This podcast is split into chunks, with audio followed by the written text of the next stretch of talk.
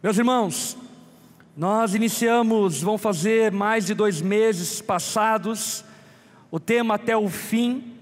Estamos estudando a epístola de 1 João, a primeira carta do apóstolo João, e tal carta que fala tantas coisas imprescindíveis para a caminhada com Cristo, para a vida de discipulado, para a vida daquele que crê, daquele que teme ao Senhor e que anda em seus caminhos. Nessa noite, eu quero conversar com, com os irmãos a respeito desse título, O Perfeito Amor. O Perfeito Amor. Ao longo desse tema, nós ouvimos algumas vezes acerca do amor. Se você está acompanhando esse tema você já ouviu pelo menos outras duas vezes enfaticamente a respeito do amor. E não é à toa que vamos ouvir uma terceira vez. Porque o apóstolo João, ele é conhecido como o apóstolo do amor. O apóstolo João é aquele que na sua carta, no seu evangelho, se autodenomina como discípulo amado. Você já imaginou alguém mais convencido do que ele? Escrever no seu próprio evangelho: Eu sou o discípulo amado. João era o discípulo do amor, era aquele que reclinou a cabeça sobre o ombro de Jesus. E para João, e não somente para João, mas para o próprio Cristo e para todos os apóstolos e profetas, o amor é a grande mensagem da palavra de Deus. De Gênesis, Apocalipse, nós vamos ver o amor de Deus sendo expresso de diversas formas. E nessa noite, eu quero convidar você a abrir teu coração, abrir a tua mente, para ser ministrado a respeito do amor de Deus por nós que é perfeito, e também desse convite da parte de Deus para que sejamos aperfeiçoados no amor e assim amemos de maneira perfeita como Ele nos ama. E para isso, eu quero convidar você a abrir a sua Bíblia em 1 João, capítulo 4, versículo 7. Primeira epístola de João, capítulo 4, versículo 7.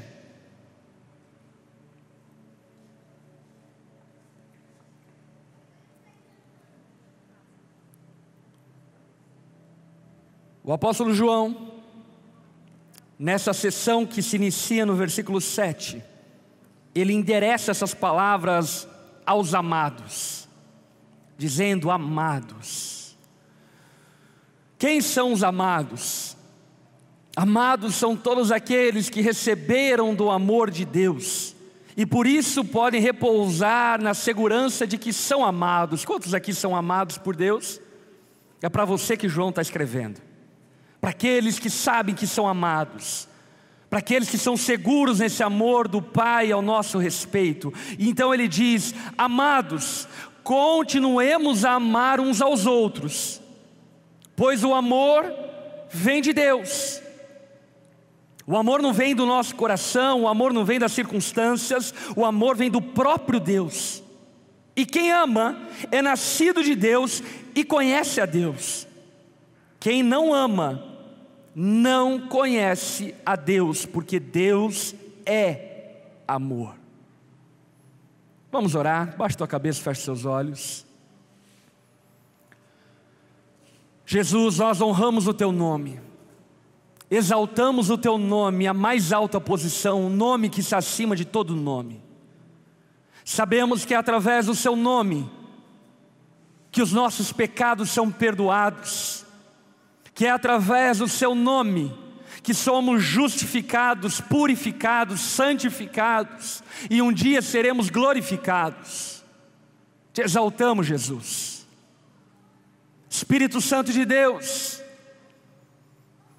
ensina-nos a Sua palavra, ministra o nosso coração, transforma-nos segundo a Sua vontade Revela-nos o segredo do coração do nosso Pai.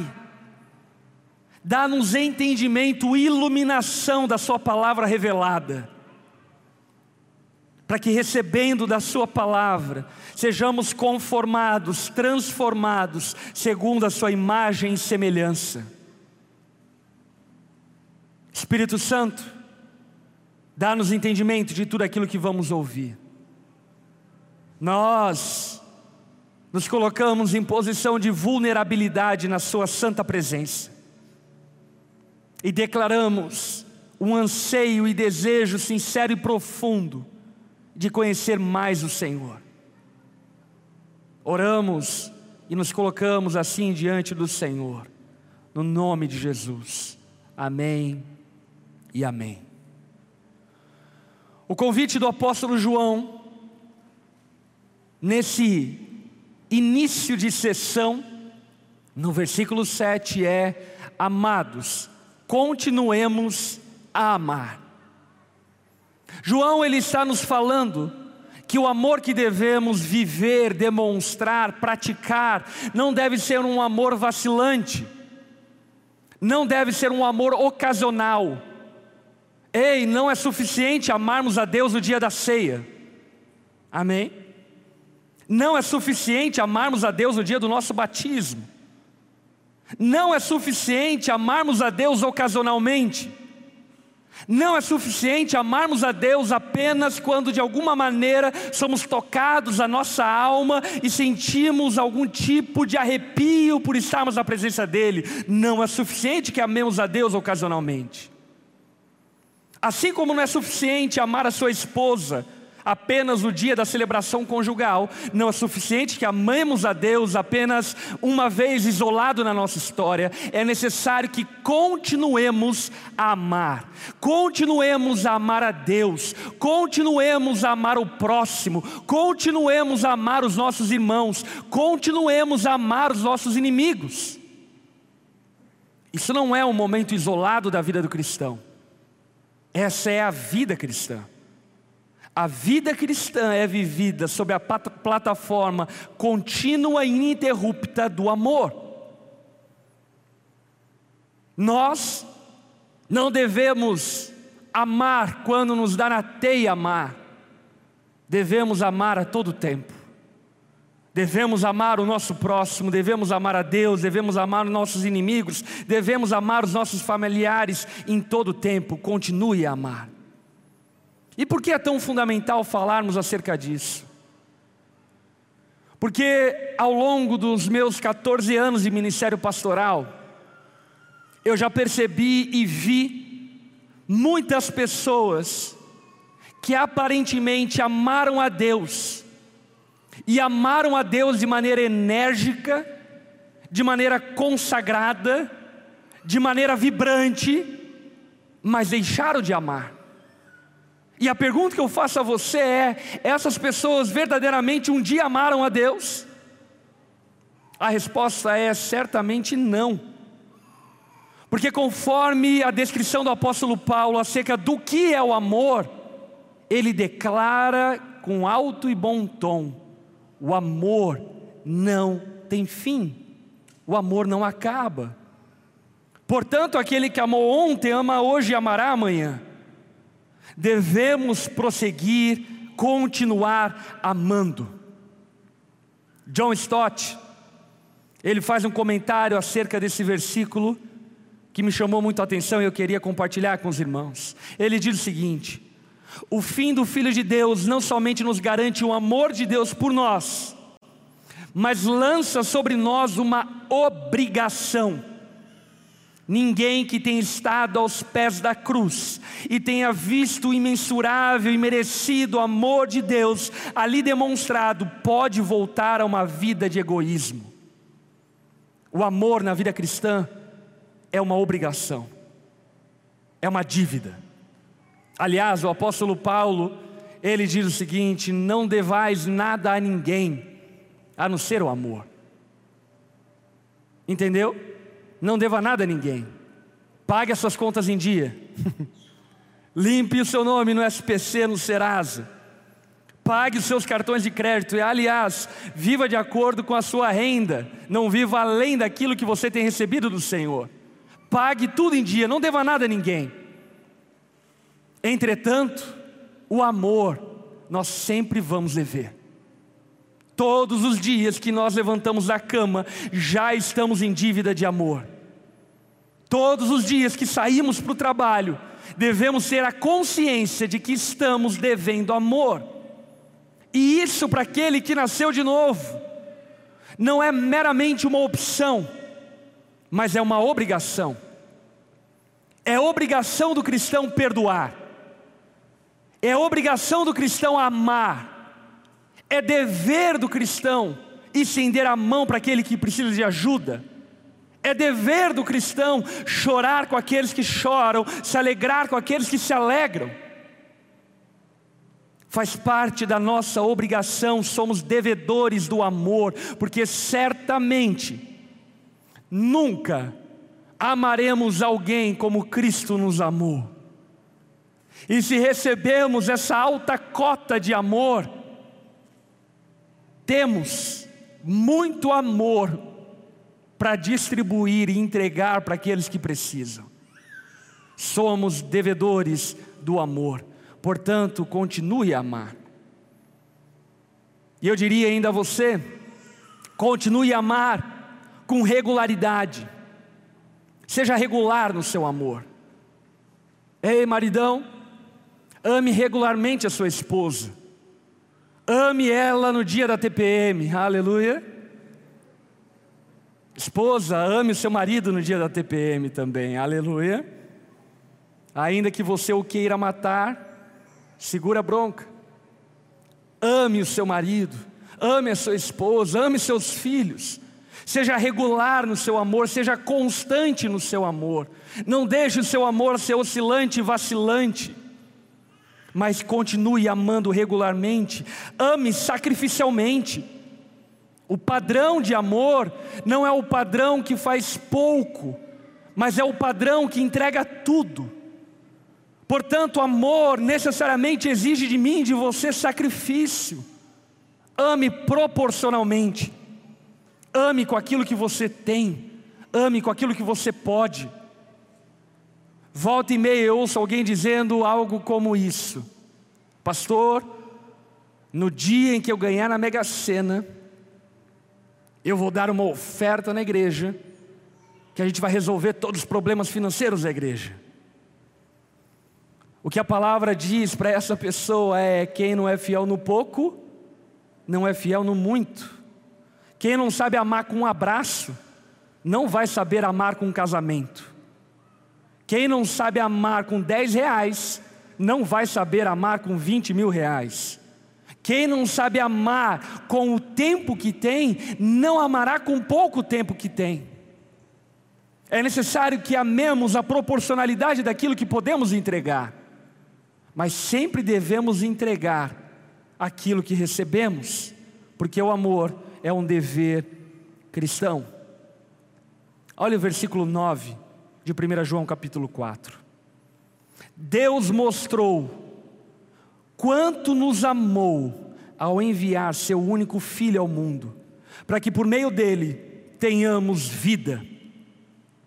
É nisto que consiste o amor, não em que tenhamos amado a Deus, mas em que Ele nos amou e enviou seu Filho como sacrifício para o perdão de nossos pecados.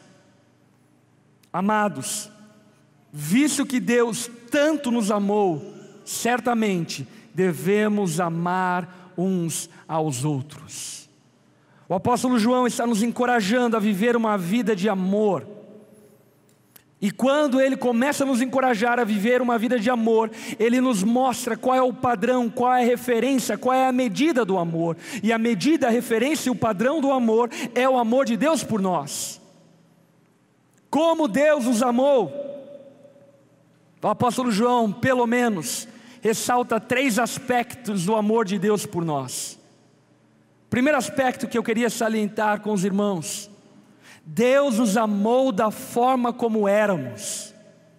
Como isso é precioso. Deus nos amou da forma como éramos. Talvez hoje você seja um pouco melhor do que você era, mas Deus te amou como você era. Ele te encontrou em toda a bagunça que você vivia, em toda a loucura de pensamento, de coração, de sentimentos, de práticas, de hábitos que você vivia, Ele te amou como você era. Certamente que esse amor de Deus que foi nos entregue como nós éramos no passado, não permite que nós continuemos sendo a mesma pessoa que éramos no passado. Mas é muito importante que saibamos que Deus nos amou quando ainda éramos pecadores.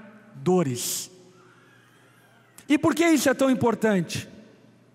Isso é tão importante porque nós precisamos aprender a amar o próximo como eles são.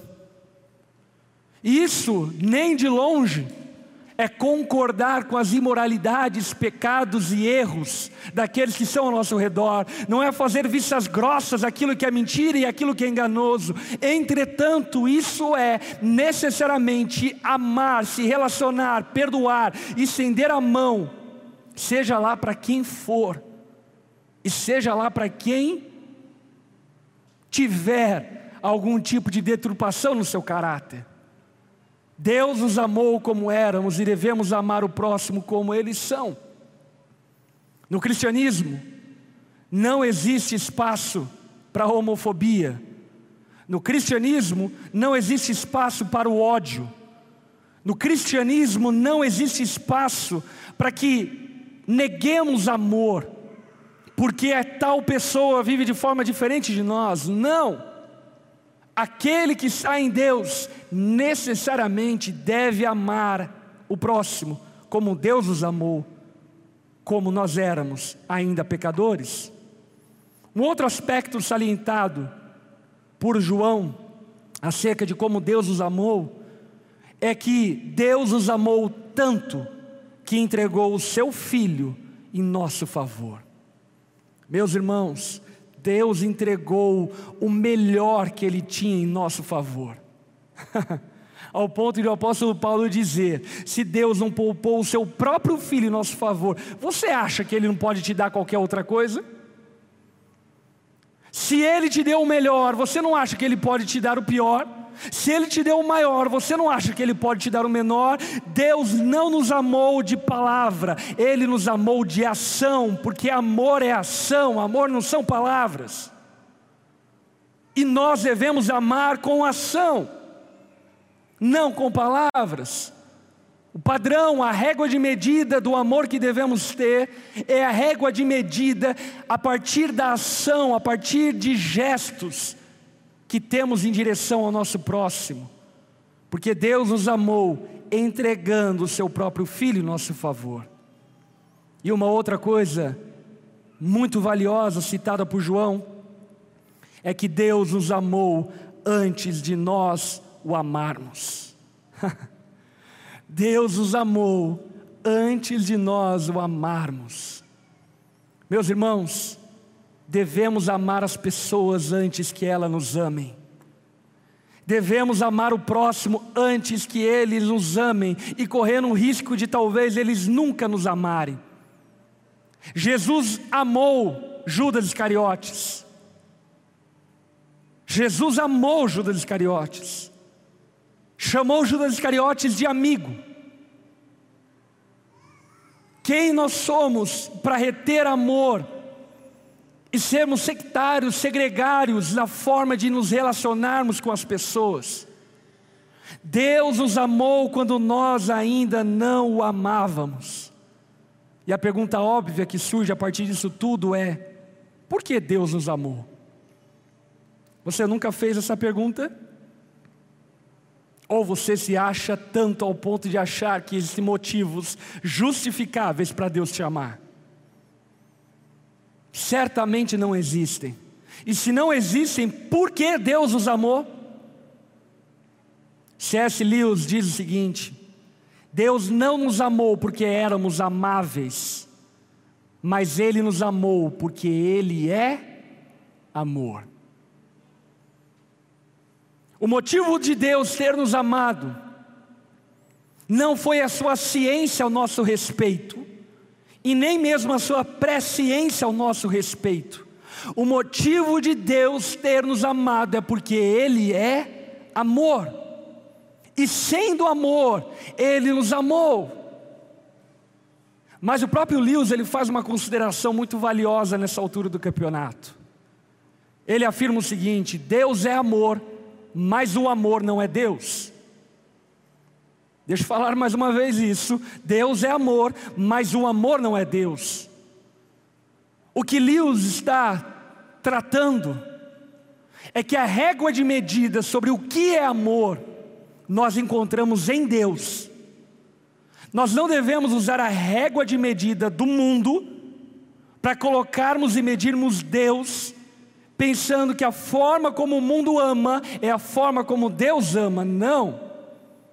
Devemos conhecer a Deus e conhecendo a Deus, então nós podemos medir o amor que devemos ter no mundo. Sabe por quê? Porque o amor de Deus não é estilo ursinhos carinhosos. O amor de Deus não é estilo fofinho e nem tanto conivente com os erros e vacilos das pessoas ao nosso redor. Deus é amor mas o amor não é Deus. Portanto, cresçamos em conhecer a Deus, porque conhecendo a Deus, saberemos como amar o próximo, e o amor de Deus, ele é um louco amor, que sem sombra de dúvida, vai contra padrões estabelecidos pelo mundo, do que é o amor e de como devemos amar. Deus ama, dizendo, por exemplo, para os fariseus hipócritas, raça de víboras. Deus ama dizendo ao seu discípulo: Aparta de mim, Satanás. Deus ama revirando as mesas do templo, porque o padrão de amor nós encontramos em Deus e não no mundo. Olhamos para Deus e aprendemos a amar. O amor está em Deus, mas o amor não é Deus. Continuando, olha o versículo 12. Ninguém jamais viu a Deus, mas se amamos uns aos outros, Deus permanece em nós e seu amor chega em nós à expressão plena. Deus nos deu seu Espírito como prova de que permanecemos nele e ele em nós. Além disso, vimos com os próprios olhos e agora testemunhamos que o Pai enviou seu Filho para ser o Salvador do mundo. Aquele que declara que Jesus é o Filho de Deus, Deus permanece nele e ele em Deus. Sabemos quanto Deus nos ama e confiamos em seu amor. Deus é amor e quem permanece no amor permanece em Deus e Deus nele. O apóstolo João, depois de afirmar que Deus é amor, ele vai nos falar aquilo que na teologia nós chamamos de união mística entre Deus e a igreja. O apóstolo Paulo cita isso em Efésios capítulo 5, quando ele fala que o casamento ilustra a união de Cristo com a igreja. E isso não é uma questão subjetiva, mas é uma questão real. O que João está dizendo é que todo aquele que confessa Jesus como Senhor, crê no seu amor, e vive a partir do seu amor, este está unido a Deus. Deus está nele e ele está em Deus. Agora aqui vale uma ponderação muito importante. Confessar é diferente de crer. Quantos aqui creem que Jesus é o Filho de Deus, o Verbo de Deus encarnado, aquele que tira o pecado do mundo? Você crê? Glória a Deus por isso, mas deixa eu dizer algo a você: se houvessem demônios aqui nessa reunião, eles também levantariam as mãos. Até os demônios creem, dizem Tiago. Creem e tremem acerca da realidade de que Jesus é o Filho de Deus. João, ele faz uma distinção, não é apenas crer, é declarar, é confessar, é viver a partir dessa fé. No Império Romano, quando se confessava César como Senhor, o que você estava declarando era que César seria o dono da sua vida e ditaria para você o que fazer e você o adoraria. E nesse Império Romano, o apóstolo Paulo declara em Romanos que quem crer no seu coração e confessar com a sua boca que Jesus é o Senhor, será salvo. Portanto, não é uma confissão vazia, é uma confissão acompanhada de uma vida de devoção ao Senhor. E este que confessou a Deus dessa forma está unido a Deus. Deixa eu te contar uma boa surpresa que talvez você saiba, mas se você não sabe, você vai saber agora. No dia em que você creu em Jesus e confessou a Ele, o próprio Espírito Santo de Deus habita em você. Se Jesus era Emanuel, Deus conosco, o Espírito Santo é Deus em nós. Ao ponto de Jesus falar: é bom que eu vá para que o Espírito Santo venha e habite na vida daqueles que creem. Por onde você for, o próprio Deus vai junto com você. Isso é glorioso. Mas ao mesmo tempo, hum, isso requer de nós algo. Se Deus habita em nós, nós habitamos nele, temos a mesma natureza dele, então nós devemos amar como Deus ama. Amém? Devemos amar como Deus ama. Devemos amar com amor perfeito, como Deus ama com amor perfeito. Preste atenção no versículo 12 que nós lemos anteriormente. O apóstolo João diz: Ninguém jamais viu a Deus, mas se amamos uns aos outros, Deus permanece em nós, e seu amor chega em nós à expressão plena. Sabe o que João está dizendo? Sabe como o mundo conhecerá o amor de Deus? Através do nosso amor. Quando nós damos um copo de água para um sedento, é a expressão do amor de Deus sendo revelada para esse que está com sede. Quando nós visitamos um encarcerado, é a expressão do amor de Deus que está visitando esse encarcerado.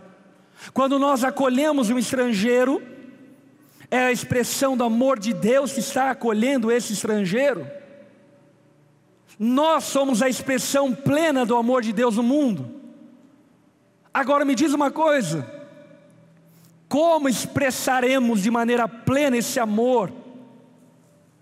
Se vivemos divididos e não amando uns aos outros? Como expressaremos esse amor? Se não vivemos o amor entre nós? Se não amamos uns aos outros, se não nos importamos uns com os outros. A história missionária conta a história de um missionário admirável chamado David Livingstone. Esse missionário foi um missionário que atravessou o continente africano pregando o evangelho em várias tribos, vilarejos do continente africano. A história conta que ele viajou cerca de 45 mil quilômetros, a cavalo, a pé, pregando o evangelho em vilas e vilarejos na África.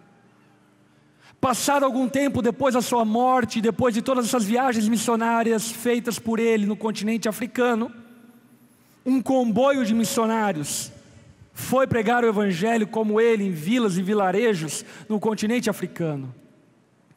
E chegando em determinada vila no continente africano, esses missionários começaram a pregar o Evangelho e falar quem Jesus era. Começaram a dizer: olha, Jesus é assim, Jesus faz isso, Jesus é santo, Jesus é amor, Jesus é bondoso, Jesus é misericordioso. Aí então os habitantes desse vilarejo olharam para esses missionários e disseram: Esse homem já passou aqui. Esse homem que você está falando já passou aqui.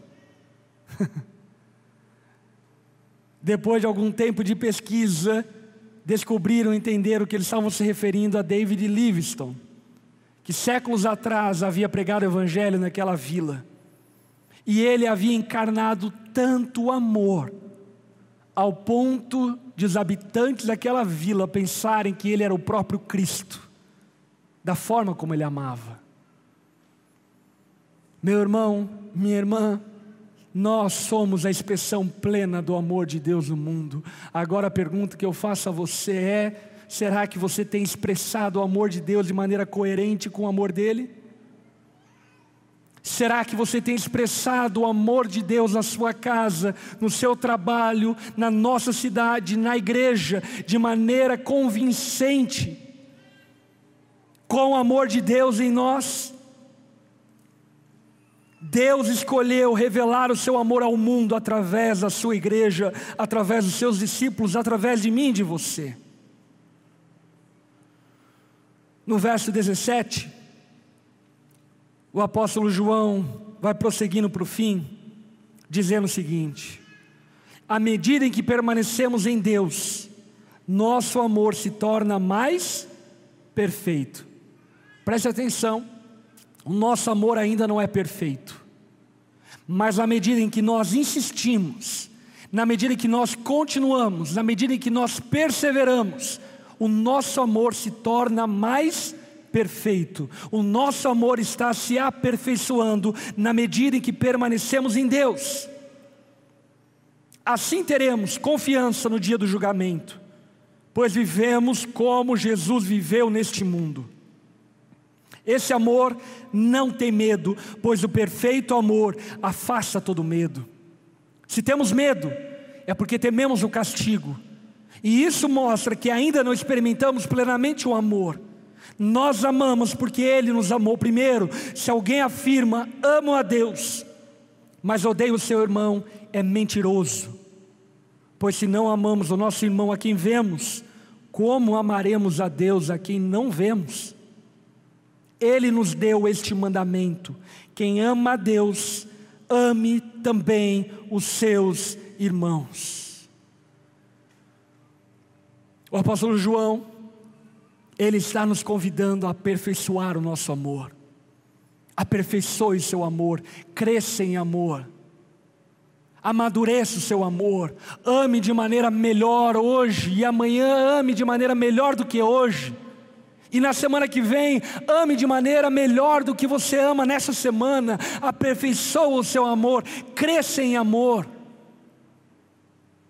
E o próprio João nos dá a dica de como nós aperfeiçoamos o nosso amor. Ele diz: Nós aperfeiçoamos nosso amor permanecendo em Deus. E permanecemos em Deus amando. é na medida que amamos que permanecemos em Deus, e é na medida que permanecemos em Deus é que somos aperfeiçoados no amor. Até que amemos de maneira perfeita. Amemos como Deus nos ama Amemos sem oscilações, sem branquejos, sem vacilos, sem parar, sem vacilar, sem tremer, sem cair também. Amemos continuamente, em todo o tempo. É necessário que sejamos aperfeiçoados no amor, portanto, ame. E aqui para ser um pouco prático a respeito de tudo aquilo que nós ouvimos essa noite, eu quero dividir quatro categorias daquilo que devemos amar e dar alguns conselhos pastorais para você em relação a eles.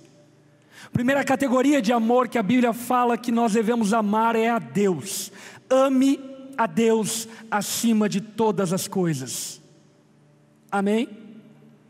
Como nós crescemos em amor a Deus? Tenha uma vida devocional.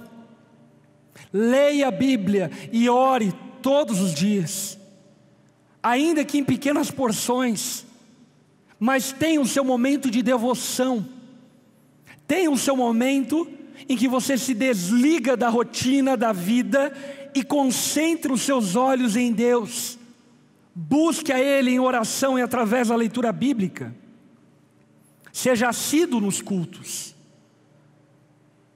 Talvez, ao longo de tudo que fazemos durante a nossa semana, esse, para muitos irmãos, é o único momento em que você tira os olhos do seu umbigo e olha para os céus, e olha para Deus, e lembra que você não é Deus, e que existe um Deus que é digno de adoração. O culto, além de ser um mandamento perpétuo estabelecido por Deus, ele sem sombra de dúvida tem efeitos didáticos na nossa vida, que nos fazem colocar em prioridade o Senhor, e não deixarmos de o adorar em todo o tempo. Portanto, seja assíduo nos cultos, seja regular em suas ofertas. Como falamos anteriormente, as nossas ofertas revelam o quanto nós reconhecemos que Deus é o nosso provedor, de que Ele é merecedor da nossa honra e merecedor da glória. Ame seus irmãos, ame a sua igreja. Como você pode crescer em amor aos seus irmãos? Primeiro conselho: frequente um grupo pequeno. Quantos aqui participam de um grupo pequeno? Glória a Deus. Se você não participa, você não é obrigado a participar. Mas sem sombra de dúvida, você vai ser profundamente abençoado participando de um grupo, grupo pequeno. Procure os nossos voluntários, se informe, vá atrás, mas participe no grupo pequeno. Sabe por quê? Porque o relacionamento de culto, ele é vertical. Mas o relacionamento de um grupo pequeno é horizontal. Você está sentado do lado de uma pessoa que se arrumou, fez chapinha, colocou um sapato legal para vir no culto. E você olha para ela e talvez pense: nossa, essa pessoa não tem problemas. Agora, quando você sente em um grupo pequeno com irmãos e olha nos olhos deles, você percebe pessoas que estão aqui no nosso meio, que estão lutando contra doenças, que estão lutando contra depressão, pessoas que estão com problemas no casamento seríssimos, que você passa na igreja e diz paz o Senhor, mas não existe nenhuma, nenhum tipo de empatia, porque você não conhece dos problemas dele. Frequente um grupo pequeno, exercite o seu amor pelos seus irmãos.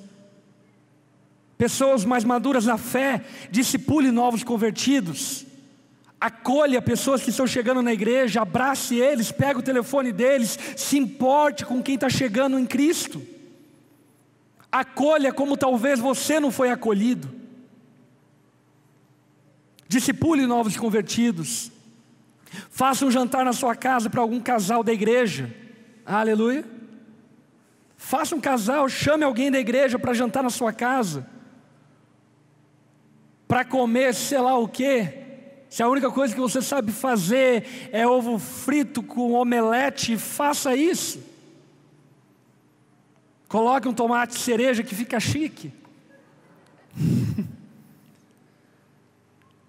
Mas aprenda a amar os seus irmãos. Aprenda a conviver com igreja. Igreja não é show, não é entretenimento, não é aquilo que nós vemos em cima do palco, é aquilo que vivemos na vida. Ame os seus irmãos. São a sua família eterna na fé.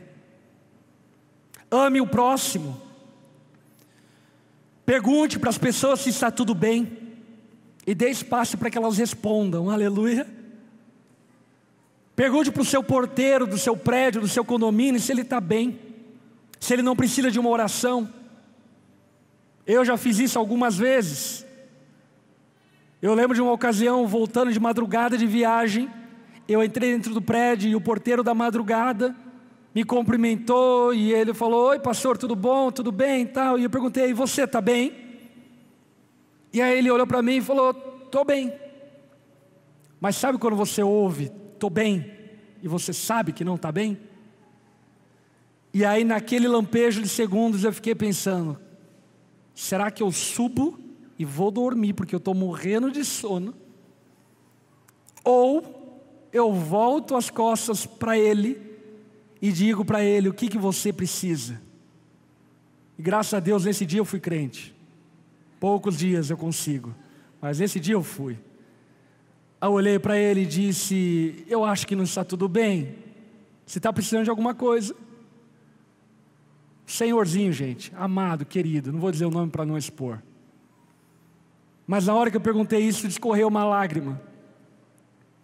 E ele começou a chorar por um problema familiar. E aí fiquei conversando com ele de madrugada um pouco, dei a mão para ele, oramos juntos, abençoei a vida dele e subi para o meu prédio triunfante porque eu venci o meu egoísmo. Ame o seu próximo. Pergunte se está tudo bem para as pessoas ao seu redor, se importe com o sentimento das pessoas ao seu redor, tenha empatia, ore pelos seus amigos, pelos seus colegas de trabalho. Antes de começar uma maratona no seu trabalho, junte os seus colegas de trabalho, fala, vamos orar por nosso dia. Vamos orar pelo nosso dia de trabalho. E aí então vem o maior desafio de todos: ame os seus inimigos. Perdoe aqueles que te ofenderam. Não guarde mágoa, não guarde ressentimento, perdoe. Pastor, eu até quero perdoar, mas eu não esqueço aquilo que aquele miserável fez. Perdão não é amnésia. Isso é um outro assunto para outro momento. Perdão é liberar, é pagar a dívida em favor do outro. Perdoe. Ore abençoando seus inimigos. Sabe aquele seu ex-marido, ex-namorada, que você morre de ódio? Chega no seu quarto, dobra o joelho do lado da sua cama, erga suas mãos ao ar, aos céus, e ore assim: Senhor Jesus, abençoe o meu ex-marido, que ele encontre uma mulher incrível, muito melhor do que eu que ele seja feliz, tenha muitos filhos, seja pleno na vida dele. Aleluia. Ame seus inimigos. Ore abençoando os seus inimigos. Elogie os seus inimigos. Se você não sabe achar algo bom, ainda que seja numa pessoa inimiga sua, é porque certamente teus olhos são vedados de ódio Aprenda a encontrar, mesmo em pessoas péssimas, algum tipo de virtude. Ame os seus inimigos. Sabe para quê? Para que o nosso amor seja aperfeiçoado.